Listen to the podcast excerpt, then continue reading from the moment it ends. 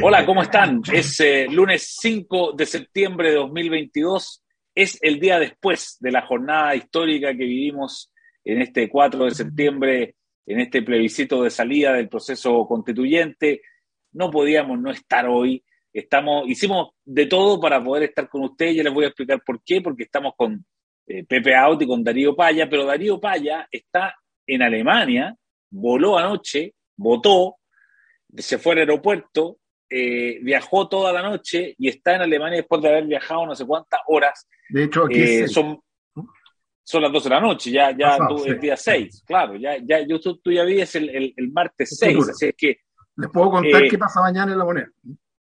Ah, mira, qué interesante, esa, esa podría, es una primicia, es una primicia.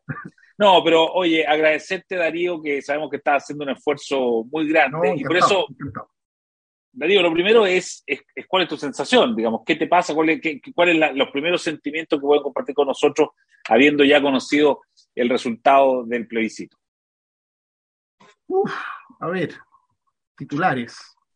Uno, ya que estamos en este podcast, no puedo dejar de, hacer un reconocimiento a Pepe, que hace, ya no me acuerdo cuántos meses atrás, eh, pre- no es que haya dicho mi encuesta, dice, no, una predicción con su propia metodología.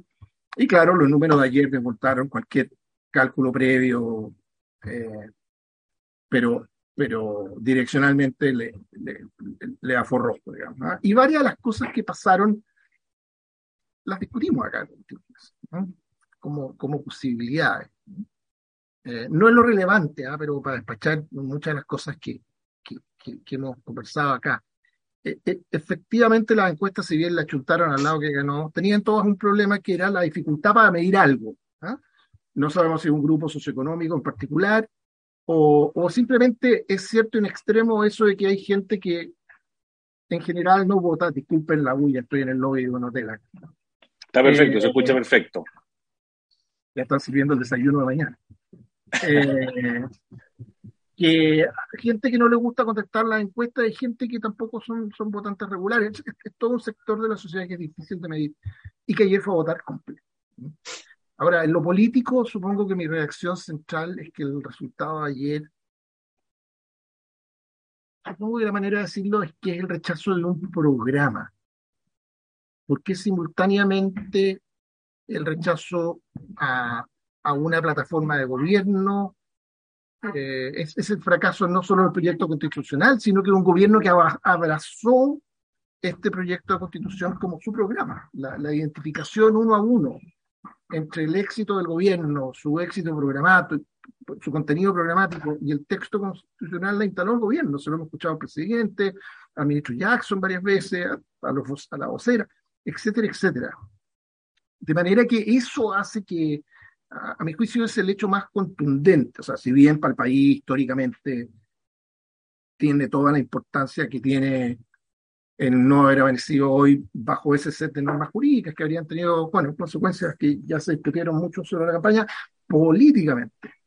Creo que el hecho que marca todo lo que viene aquí adelante es que esto no hay cómo mirarlo, no hay cómo acomodar la cosa e, e ignorar que es el, dado la identificación que el gobierno produjo de su destino con el del texto constituyente, que por lo demás calza con el rol del presidente Boric en todo lo que pasó a partir de octubre del, del, del 2019, se transforma en un desfonde programático del gobierno, hace que el tema de qué fuerzas políticas están dentro y cuáles fuera y, y quiénes están en el próximo gabinete no sea un tema de nombre, sea un tema de agenda.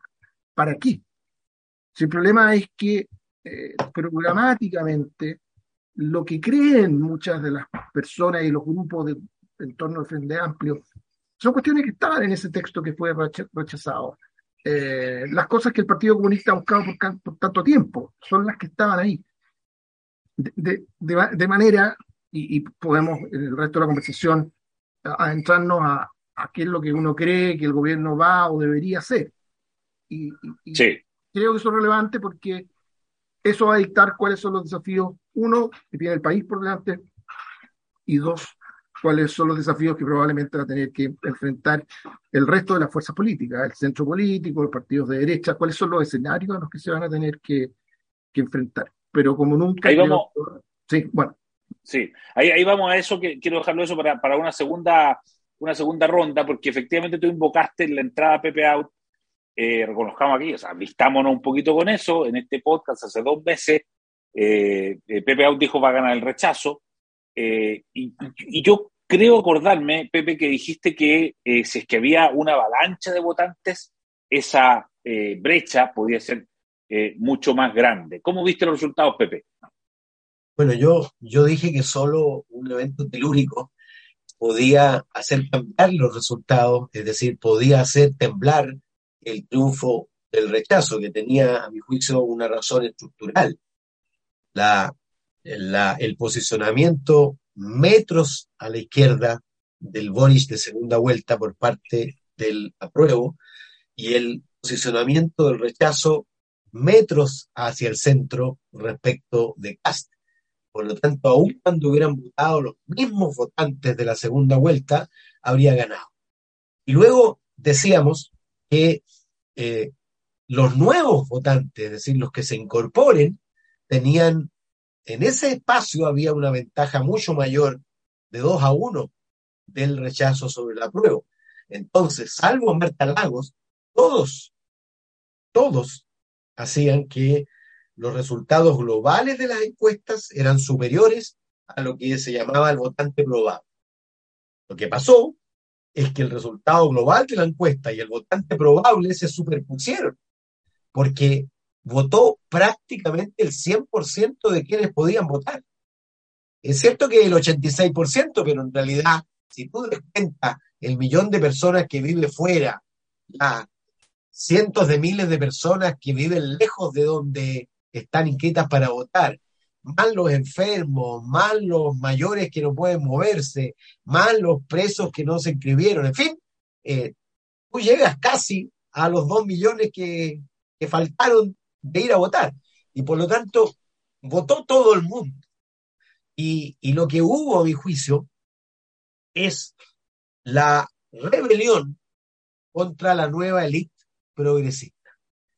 El desfase total entre una élite, parafraseando a Jackson, que tiene determinadas prioridades valóricas y políticas, y un pueblo que tiene completamente otras prioridades valóricas y políticas, donde las disidencias sexogenéricas, el aborto libre, eh, el feminismo radical, en fin, tienen un lugar en la escala en el pueblo llano que fue a votar muy distinta al que tienen en Ñuñoa. Fíjate que es bien paradojal y bien caricaturesco que el apruebo pierda en 300 y tantas comunas y una de las ocho donde gana, una de las ocho donde gana sea Ñuñoa. Nunca le habría pasado a ninguna izquierda eso en ninguna parte. Y, mientras gana Ñuñoa, pero pierden la ventana.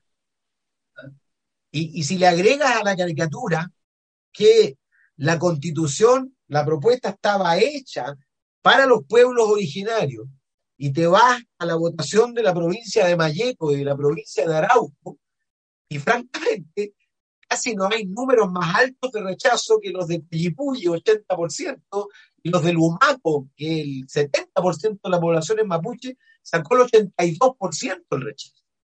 Y por lo tanto, lo que decía la CEP esa cepa especial sobre el pueblo mapuche era completamente cierto. Es decir, el, la disociación entre esta nueva élite progresista y la base que aspira a representar, yo diría que es más grande que la disociación que ha habido, siempre ha habido una disociación, naturalmente, pero nunca había sido tan grande como, como ahora. Yo creo que el golpe para la alianza que gobierna es que Chile le volvió a decir que era minoría. Se lo había dicho en la primera vuelta. Solo el 25,8% marcó preferencia por ese programa. Y ellos tuvieron la ilusión de que por arte de Billy que el 19 de diciembre se convirtió en mayoría cultural. Bueno, resulta que no era mayoría cultural. Porque, porque no puede ser casualidad que en comunas como Diego de Almagro, donde siempre gana el Partido Comunista, ¿ah? eh, haya en Montepatria, en Conbarbalá, el voto rural, Darío, el voto rural, como lo habíamos anticipado, se volcó masivamente contra esta propuesta, porque es una propuesta urbana y elitista, que arranca de, ciertos preceptos ideológicos que no conversan con el sentido común popular. Y si tú, se produjo una disociación brutal. ¿Ah? Si, tú correlacionas el resultado con quintil socioeconómico, claro. es brutal. Porque es brutal. que mientras más pobre es la gente, más votó y por más ganó el rechazo. O sea, le fue mejor, tú pusiste el ejemplo de la Pintana que en el barrio alto de Santiago. ¿ah? Eh, y es, es, inequívoco, es, clarísimo. Eh, pero, perdón, te, te, interrumpí.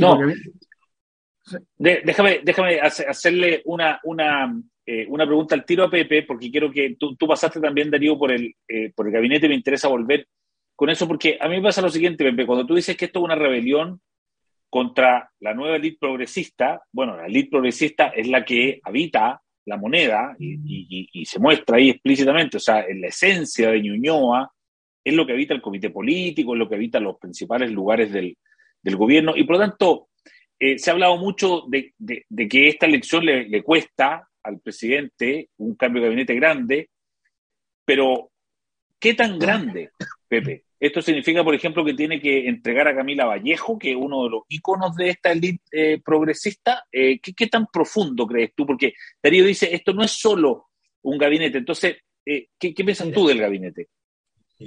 Gabriel Boric inició su carrera política ganándole a Camila Vallejo la presidencia de la FECH en 2011. La continuó ganándole a la concertación, no, fue a la, a la, a la alianza más bien, eh, sumado los dos candidatos de la alianza, les ganó eh, para elegirse diputado. Luego empujaron y aumentaron a 20 los diputados y casi pasan la segunda vuelta con Beatriz Sánchez, lo que fue un triunfo tremendo. Luego lo invitaron de telonero a una primaria y la ganó y humilló a, Daniel Jadwe. Luego eh, logró entrar a la segunda vuelta y luego la ganó con la mayor votación de la historia. Nunca, había sufrido una derrota. Y menos una derrota de proporciones como la que experimentó hoy día. Y, los grandes se ven en las derrotas, Eduardo, no en la victoria. Es mucho más fácil ser generoso y, y tomar decisiones cuando uno gana que cuando uno pierde. Y, ahora vamos a ver la envergadura de Gabriel Boris, su capacidad para liberarse de los barrotes que le impone su coalición. Y por lo tanto, si tú me preguntas, tanto más profundo, primero, tanto más macizo, masivo sea el cambio de gabinete, mejor. Y tanto más extienda las fronteras políticas, porque tiene razón Darío, no es solo cambiar nombres, es cambiar orientación. En la, mira, por decirlo de un modo figurado, si, si el gobierno y Gabriel Boric no se ponen en modo segunda vuelta, el gobierno fracasa. Oye, eh, Pepe, sobre incluyendo Camila Vallejo o no? Sí. No, yo no me meto en, en la composición de las personas, digamos, son, es una atribución soy republicano, es una atribución presidencial. Ahora, si tú me preguntas a mí, contestando directamente, eh, yo creo que es la mejor comunista posible. ¿ah? Y, claro, en el gabinete. Lógico. Porque, ¿sabes lo que pasa, Yo creo que, dado que el problema que se le genera si se produce un quiebre con el PC es tan grande, es muy tentador preguntar por el PC. Es como lo obvio, ¿verdad? ¿ah? Pero el problema lo tiene con, el Frente Amplio. Si, si, lo que está en la Constitución, le echan más, menos, es lo que creen. Es para lo que querían el poder. Es lo que quisieran hacer con su gobierno. Por eso decían, necesitamos la Constitución para hacer nuestro programa de gobierno. Entonces, se quedan sin eso. De manera que esto no es de esas derrotas cuando se pierde un partido de fútbol y tú dices que las penas de fútbol se pasan con fútbol y el próximo domingo hay otro partido. No, porque aquí te quedas con un vacío, eventualmente con un quiebre en términos de coalición que te apoye, pero además con una cuestión que, que, creo que, que, es bastante poco discutible. Que si tú quisieras decir, mira, esto no fue solo el rechazo a un texto, un programa político eh, ideologizado, elitista, etcétera, etcétera, sino que para mucha gente es una manera de manifestar su descontento con el país. Estamos hablando de la situación de delincuencia, narcotráfico, eh, inmigración descontrolada, la situación económica. Bueno, dime, respecto de cuál de esos, y la, y la situación económica que tenemos y la que se nos viene, que todo indica que es más compleja. Dime, respecto de cuál de esos temas las intuiciones de este gobierno, de, quienes detentan el día, son las del resto de la mayoría de los chilenos, que votó como votó ayer. ¿Mm? La, la, verdad que en todos esos temas está cruzada la intuición de la mayoría de los chilenos con la del gobierno. Entonces, de, de verdad, como pocas veces, y a tan poquito de asumir, tú te encuentras con un, con un gobierno mucho más desfondado que el número de ayer. No sé cómo hacerlo. Eh, el desfonde yo creo que no, no es el haber perdido por veintitantos puntos. El desfonde es en qué te apoyas mañana. Eh, en fin. Darío, Darío eh, es, un, es un efecto parecido al efecto que tuvo el estallido social sobre el gobierno de Piñera. El efecto del resultado en la convención eh, deja groggy de alguna manera, lo deja sin, sin, digamos, lo deja con la conciencia absoluta de que su programa es contracultural, es decir, que su programa, sus ambiciones, eh, no tienen acogida mayoritaria en la sociedad. Y, y, eso es muy grave. Iniciar tu gobierno pensando que lo que querías hacer eh, no es aceptado por la sociedad. Más encima, tiene un Congreso en contra. Entonces la pregunta es, ¿cuántos kilómetros habrá de moverse Gabriel Boric desde su programa eh, si quiere tener éxito? O naufraga, o naufraga con su identidad o zafa eh, generando un gobierno de características distintas.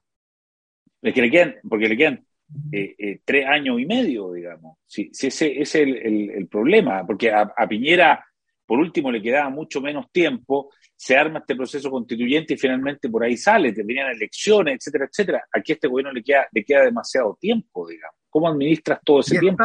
y, y porque es tan profundo el problema, es que yo me atrevería a insinuar por dónde yo creo que viene la cosa.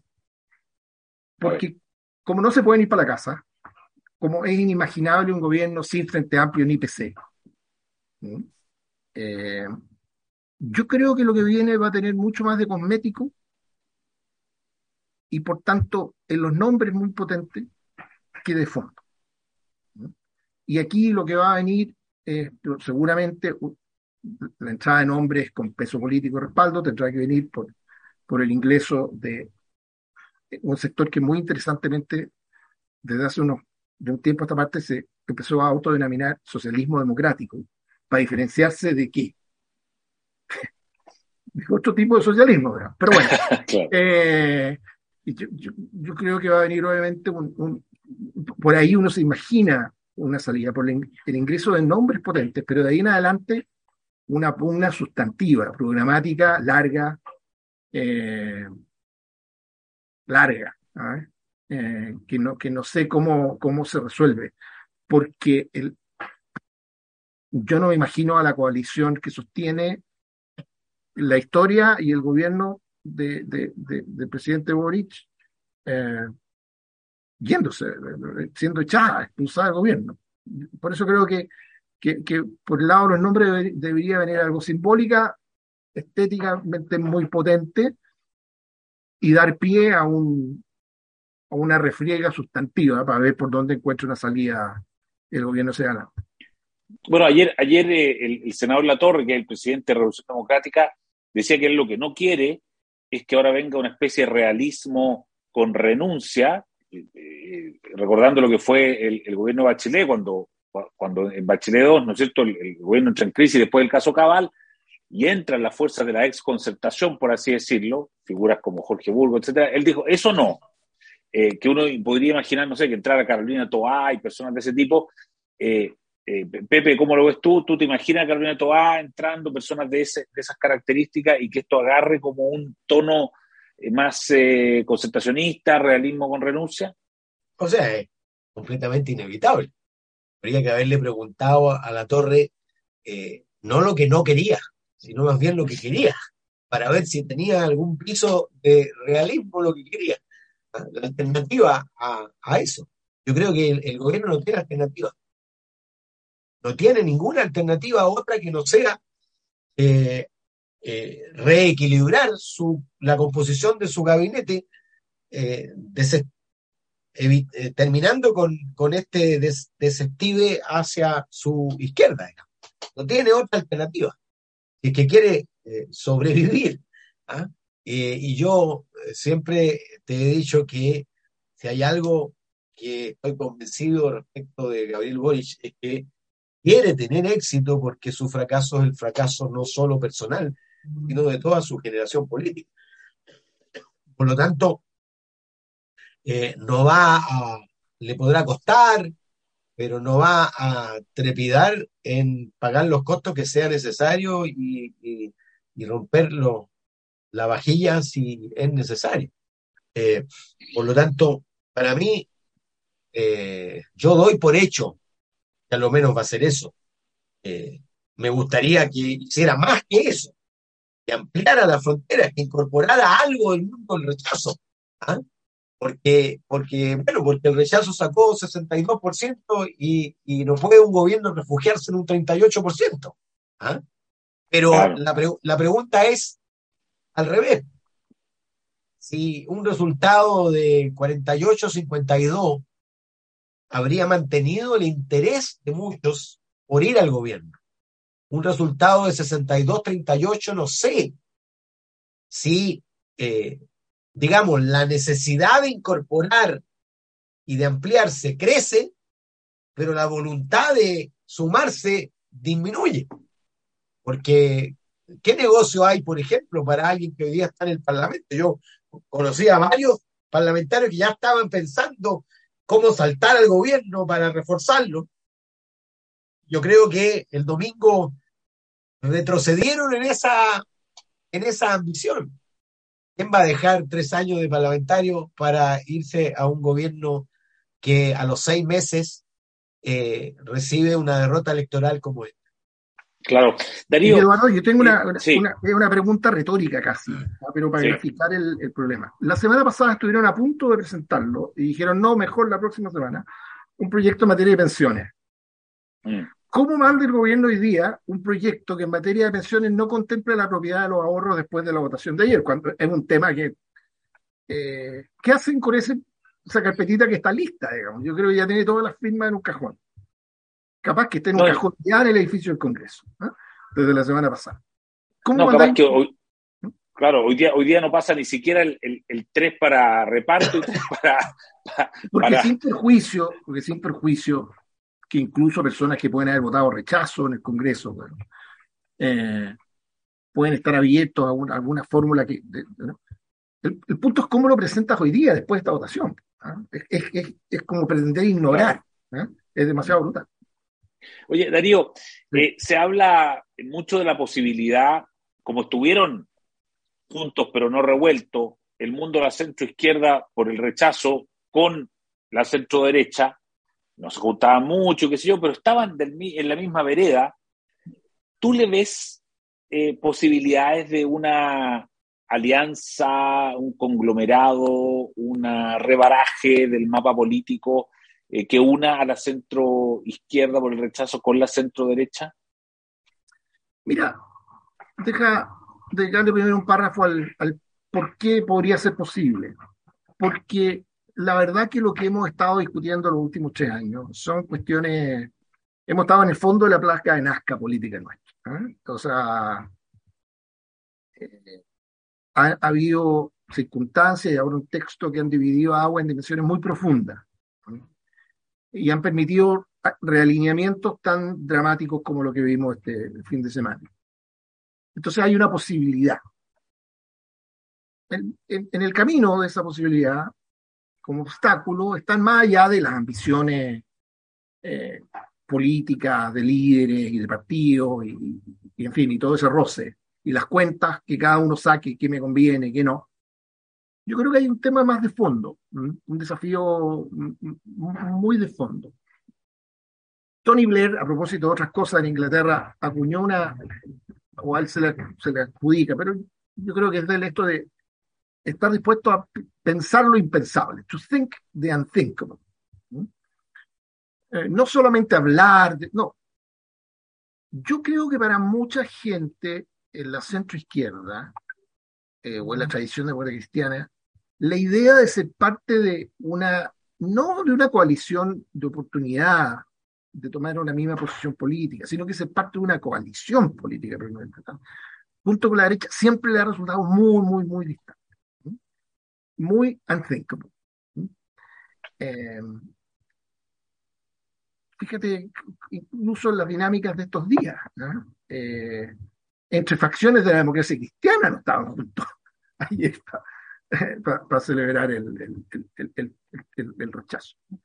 Eh, de manera que yo creo que es un obstáculo eh, súper importante. Yo creo que está el potencial, pero, pero tiene que haber, una inversión de liderazgo muy fuerte eh, mm. para imaginarse que pueda cristalizar una coalición política distinta que, a mi juicio, tiene dos requisitos. Imaginársela en el largo plazo y no es simplemente quien me apoya a mí ahora, siempre que o, estamos juntos siempre que vaya yo. ¿ah? Aquí es el, segundo requisito.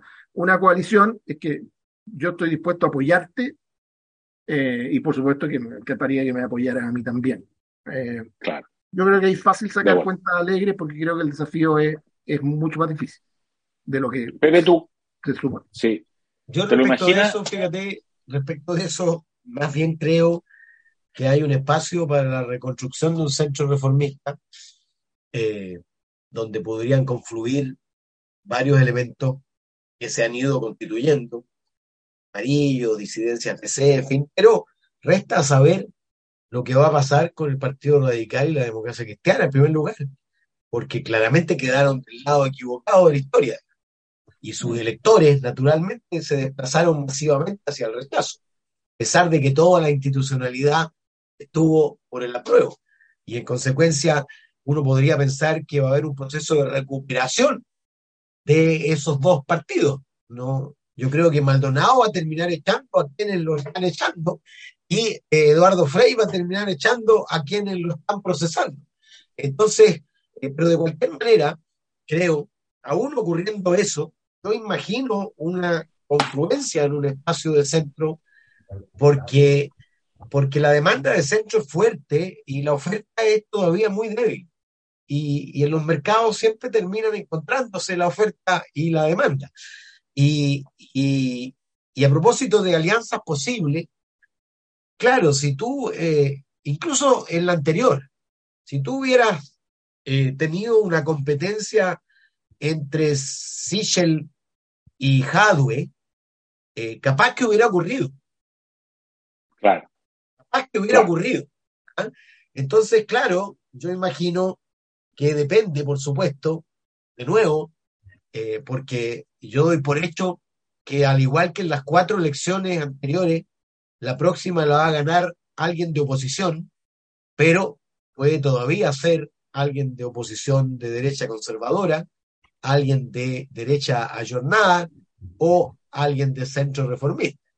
Y, y, si es uno de esos el que compite con, con alguien de la ultra izquierda, claro, Depende, depende mucho de eso. Yo tampoco veo la voluntad de coalicionar de manera eh, permanente. Mm, claro. Oye, anécdota, acaban de entrar aquí dos chilenos que vieron, se acercaron y vieron la pantalla y dijeron, ah, el libro. Ah, mira, ¿viste? ¿Viste? dijeron? el libro, vieron. Ah, aquí al lado, porque le hice una señal de que estábamos en esto. ah, el libro. Así que ya, somos tres los que estamos en esta esquina. trascendemos, trascendemos la frontera. Oye, muy entretenido. El día después, eh, sabemos que tenemos que liberar a, Darío y también a Pepe. Eh, podríamos quedarnos conversando toda la noche aquí, pero, pero sabemos que hay que eh, ponerle, hay que tenerlo en, en un minuto. Pero la próxima semana va a estar mucho más entretenido todavía porque vamos a tener todos los efectos, ¿no es cierto? Probablemente vamos a tener un gabinete nuevo, en fin.